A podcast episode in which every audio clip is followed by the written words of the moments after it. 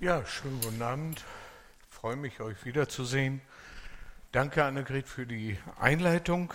Habe mich sehr gefreut über dieses Bild, die gehaltene Blume, die blühen kann, weil sie gehalten wird. Finde ich ein ganz tolles Bild. Ja, bevor wir mit dem eigentlichen Thema anfangen, möchte ich euch eine Begebenheit erzählen aus dem Matthäusevangelium. Ihr habt bestimmt schon alles mal gehört. Das steht im Matthäusevangelium Kapitel 20. Wir können das mal einblenden vielleicht, wenn das steht schon da. Ja, guck mal. Äh, ganz toll. Da trat zu Jesus die Mutter der beiden Zebedäus-Söhne, fiel vor ihm nieder und bat ihn etwas. Und Jesus fragt sie, was willst du denn?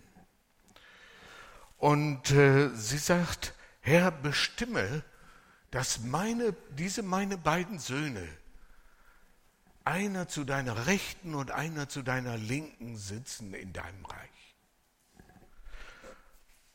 Jesus erwidert, ihr wisst nicht, was ihr bittet. Könnt ihr denn den Kelch trinken, den ich trinken werde? Und könnt ihr denn mit der Taufe getauft werden, mit der ich getauft werde? Sie antworten, ja, wir schaffen das. Ich meine, wir können das. Jesus erklärt ihnen, nun, ihr werdet zwar den Kelch trinken und ihr werdet mit der Taufe, mit der ich getauft werde, getauft werden. Aber zu sitzen zu meiner Rechten und zu meiner Linken, das ist mir nicht gegeben. Das ist, wird nur denen zuteil, denen der Vater es bereitet hat. Da wurden die anderen zehn Jünger sehr unwillig auf diese beiden Jünger. Ja, das bleibt dann ja auch nicht aus. Wenn da so zwei so hochnäsig, sage ich mal, da dran gehen und sagen, wir schaffen das, wir können das, und selbstverständlich haben wir die beiden Sitze neben dir verdient. Das steht uns zu. Äh, sorg mal dafür, dass wir die kriegen. Wie kommen die beiden Söhne des Zebedäus dazu? Wie kommen die eigentlich darauf?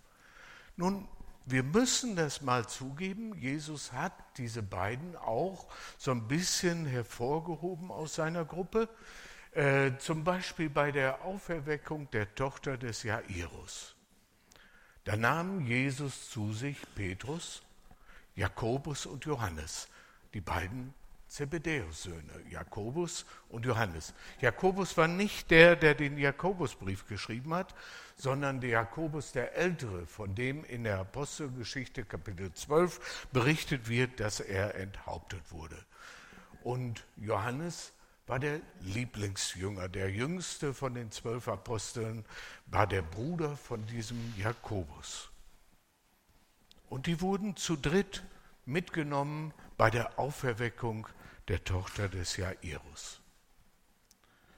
Auf dem Berg vor der Erklär Verklärung, da nimmt Jesus wieder drei Jünger mit und genau dieselben drei, Petrus, Jakobus und Johannes. Und später auch bei Gethsemane nimmt er wieder diese drei mit, Petrus, Jakobus und Johannes. Also irgendwo waren sie schon prädestiniert. Und auf dem Weg, bevor Jesus nach Jerusalem kam, hat er zwei Jünger vorausgeschickt, die sollten durch Samaria schon mal gehen und die Städte informieren, dass er kommt. Und die kommen zurück zu ihm und sagen ihm, und erst als sie zurückkommen, werden die beiden Namen erwähnt. Jakobus und Johannes. Die beiden hatte er also vorausgeschickt und als sie zurückkommen, sagen die, Herr, sollen wir nicht Feuer vom Himmel runterholen, dass die Städte da vernichtet werden, die dich nicht sehen wollen? Und Jesus sagt ihnen, nein, lass es mal. Äh, die beiden hatten schon irgendwo eine herausragende Funktion anscheinend. War mir früher so gar nicht so bewusst. Jesus hatte sie am Anfang die Donnersöhne genannt und bei dieser letzten Begebenheit, die ich da erzählt habe, da merkt man so ein bisschen auch dieses Feurige in ihnen. Nicht? Aber ihm waren die beiden auch wichtig. Und jetzt kommt doch die Mutter von den beiden und äh, bevor der Petrus da irgendeinen Platz erwischen kann, neben Jesus im Reich Gottes, will sie dafür sorgen, dass doch ihre beiden Söhne dahin kommen. Ja, kam nicht gut an bei den Jüngern. Äh, gucken wir mal die nächsten Verse. Jesus rief dann die Jünger zu sich, als er merkte, dass da Streit aufkam. Also so, so eine Verhalten, das wirkt immer, hat immer Streit zur Folge. Da gibt es immer Ärger hinterher. Nicht? Jesus rief die Jünger alle zu sich und sagt ihnen dann, ihr wisst doch, die Fürsten der Völker, die herrschen über sie. Und die Großen in der Welt, die üben ihre Macht aus über die Völker. So soll es bei euch nicht sein. Sondern wer groß sein will unter euch, der sei euer aller Diener. Und wer der Erste, der Vorrangigste bei euch sein will, der sei euer aller Sklave. Wörtlich steht da Sklave. Gleich wie der Sohn des Menschen gekommen ist, nicht, dass er sich dienen lasse, sondern dass er diene und gebe sein Leben als Lösegeld für viele.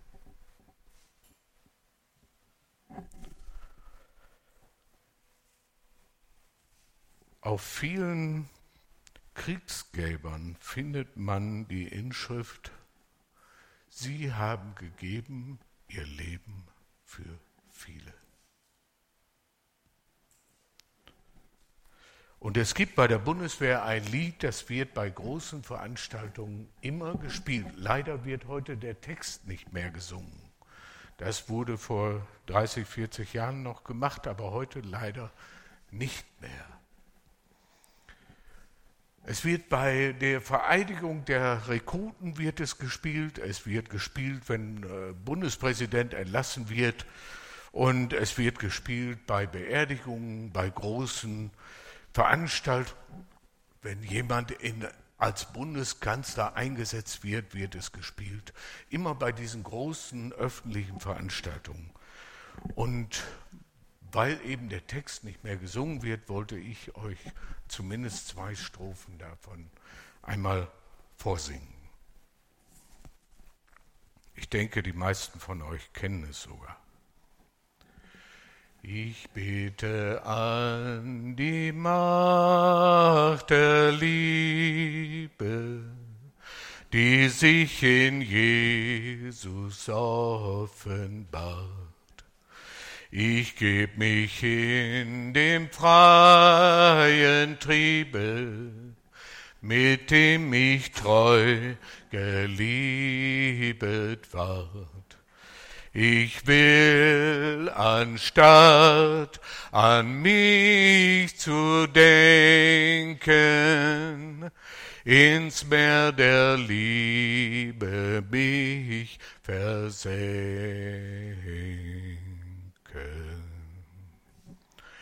O Jesu, dass dein Name bliebe in Herzensgrund, drück tief ihn ein.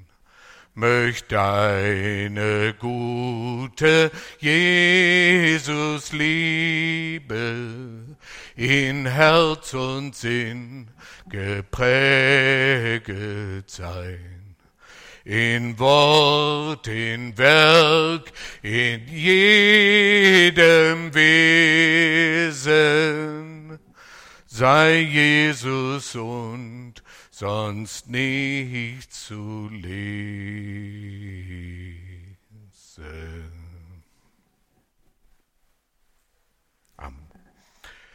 Ja, wir sind beim Jakobusbrief Kapitel 4. Wir haben das Thema Hingabe, Selbsthingabe, der selbstlose Glaube, der Glaube in der Hingabe. Kapitel 4, Vers 10. Da heißt es, demütigt euch vor Gott, dann wird er euch erhöhen. Wir merken schon den Bezug zu der Geschichte eben. Ich denke, darum geht es aber, dass wir eben nicht die Großen sind, sondern dass wir bereit sind, uns zu demütigen vor Gott. Demütigen, da mit dem Wort, das, das fällt uns manchmal ein bisschen schwer. Wir wissen das oft nicht. Wie soll man das erklären? Was ist da gemeint? Einige übersetzen es mit diene, mutig, äh, Demütig in der wörtlichen Übersetzung steht da Unterwerfung. Demut gleich Unterwerfung. Ich sehe das bei unseren Katzen manchmal, wenn die sich äh, in eine Wolle haben, die beiden, dann äh, kommt die eine und drückt sich ganz tief auf den Boden und die andere legt die Pfote auf den Kopf. So, damit ist klar, wer sich unterworfen hat. Nicht? Unterwerfung. Das äh, fällt uns nicht immer so leicht. Und Hingabe ist auch nicht leicht. Und selbstlose Hingabe ist noch viel weniger leicht. Denn selbstlos heißt ja erstmal, dass ich mich selbst los sein muss meine eigenen Vorstellungen, meine eigenen Wünsche, das, was ich mir vorgestellt habe und gedacht habe, das muss ja erstmal weg. Und dann kommen Gottes Vorstellungen, die Vorrang haben vor meinen Wünschen.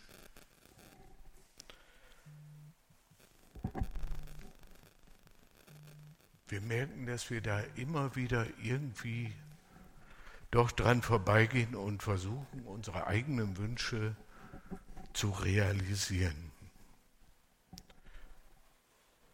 Manchmal unterstützt uns Gott da auch und manchmal findet er das auch ganz gut, aber nicht immer.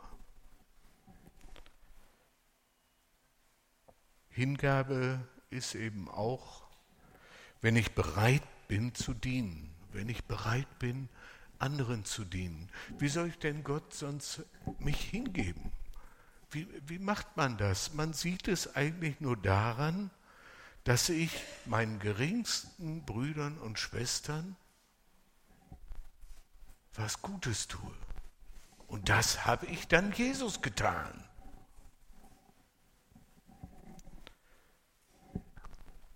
Wir sollen füreinander einstehen, füreinander da sein. Es ist nicht immer notwendig, dass wir unser ganzes Leben hingeben für unsere Brüder und Schwestern. Aber es ist schon mal gut, wenn wir da sind, wenn wir unterstützend da sind, wenn wir mutmachend da sind, wenn wir auch mal hingehen auch wenn uns vielleicht es im ersten Moment ein bisschen schwer fällt und wir uns ganz andere Dinge vorgestellt haben, die wir machen möchten. Aber vielleicht ist es auch mal gut, jemandem aufzuhelfen, dem wir sonst nicht helfen würden. Jesus hat sein Leben gegeben für uns. Geben wir es weiter das scheitert oft an unserer eigenen Natur, an unserem natürlichen Leben, natürlichen Wesen. Und wenn wir jetzt mal die Verse äh, 7 bis 10, können wir die mal einschalten? Sind schon da? Gut, danke. Dann gucken wir doch mal rückwärts. Lesen wir von Vers 10 die Verse nacheinander zurück. Dann kommen wir so nach und nach darauf, was denn demütigen vor Gott heißt. Vers 9, seid elend und traget Leid und weint. Euer Lachen verkehre sich in Weinen und eure Freude in Traurigkeit. Nun worüber denn? Worüber sollen wir Leid tragen und weinen? Über uns selbst, über unsere eigene Einstellung, über unser fehlerhaftes Verhalten. Wir sollen uns vor Gott demütigen. Wir sollen doch demütig sein. Und erstmal bei uns gucken, was machen wir denn falsch? Wo liegen wir denn daneben? Und was ist denn bei uns nicht richtig? Vers 8, die zweite Hälfte. Reiniget die Hände, ihr Sünder, und macht eure Herzen rein ihr Wankelmütigen. Reinigen wir unsere Herzen. Wir wissen doch, aus dem Herzen kommt all möglichen Unsinn, alle blöden Gedanken, alles Negative, was nur irgendwie auf der Welt passiert, kommt aus unserem Herzen und wir wissen das. Das ist auch bei wiedergeborenen Christen manchmal so. Der alte Mensch kann schwimmen, heißt es immer, und irgendwo merkt man das mal auch. Aus dem Herzen kommen Zornesgedanken oder dass wir uns ärgern, dass wir wütend sind, dass wir platzen können, nicht? Reinigen wir unsere Herzen. Macht eure Herzen rein.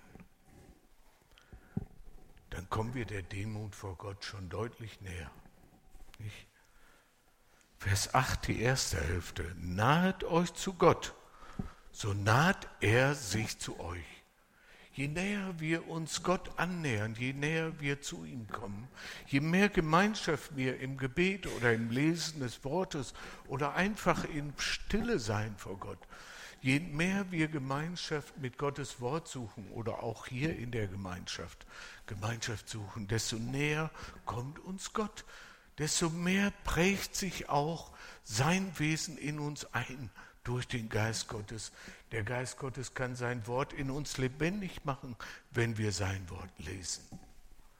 Er kann zu uns, in uns reden, er kann uns verwandeln, immer mehr und stärker in das Wesen, in das Bild Christi hinein. Naht euch zu Gott. Vers 7. So seid nun Gott untertan, also demütigt euch vor Gott da haben wir wieder den Zusammenhang. Nicht? Seid nun Gott untertan, widerstehet dem Teufel, so flieht er von euch. Wenn wir uns Gott nahen, dann haut der Teufel schon wohl ab. Wir müssen da nicht immer meinen, das widersteht dem Teufel, dass wir da wer weiß, was an Anstrengungen jetzt vorbringen müssen, um von dem Teufel wegzukommen. Nein, nahe dich zu Gott.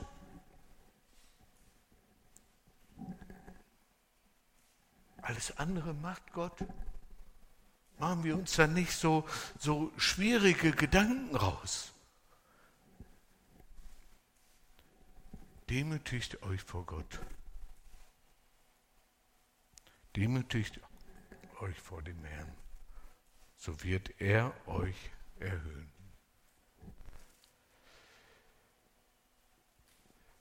Wir haben da manchmal etwas schwierig mit zu kämpfen. Der Paulus wusste das auch, also der Jakobus war nicht der Einzige. Der Paulus schreibt das in seinem Römerbrief Kapitel 7. Können wir das vielleicht mal einblenden? Kapitel 7, ich weiß gar nicht mehr, welche Verse hatte ich denn genannt. 22 und die folgenden, nicht? Denn ich habe Lust am Gesetz Gottes, nach dem inwendigen Menschen. Mein neuer Mensch, der möchte das Gesetz Gottes verwirklichen, realisieren.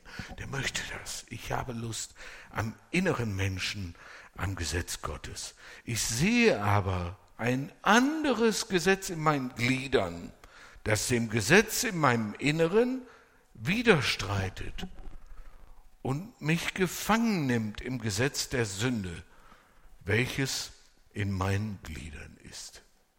Wir merken da so einen Widerstreit immer, nicht? Wir wollen das Gute tun und tun doch eben das Schlechte.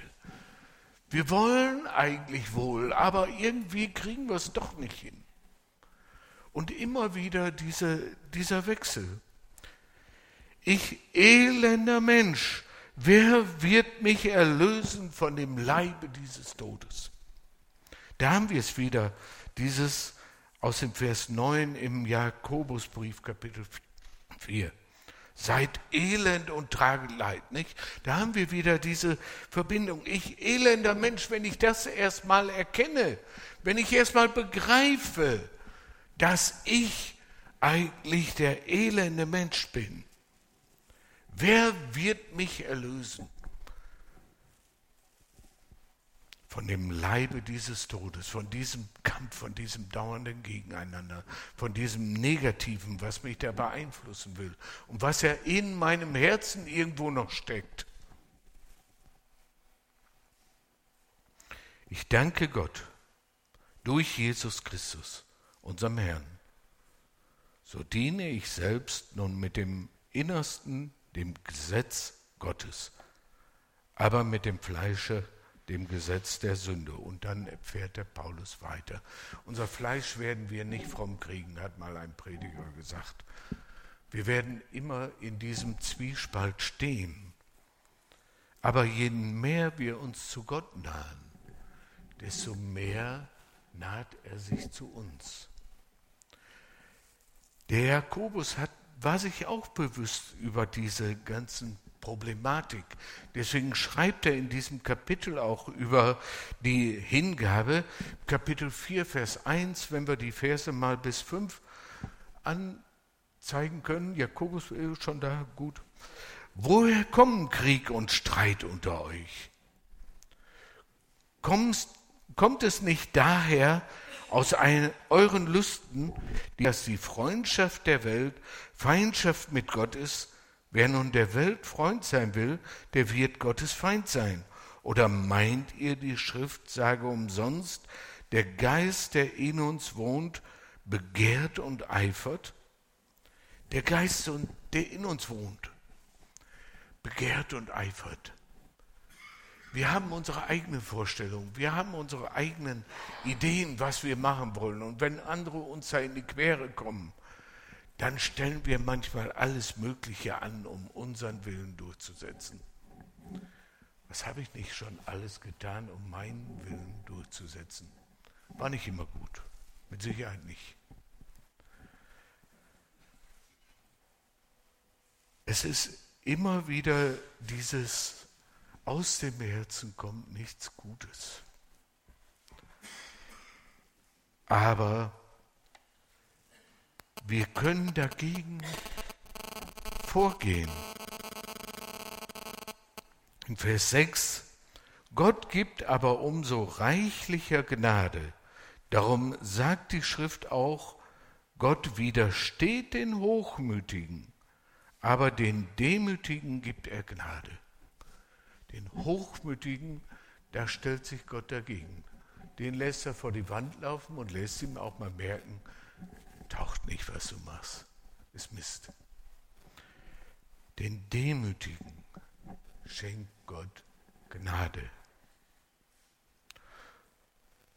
So seid nun Gott untertan, demütigt euch vor dem Herrn, so wird er euch erhöhen.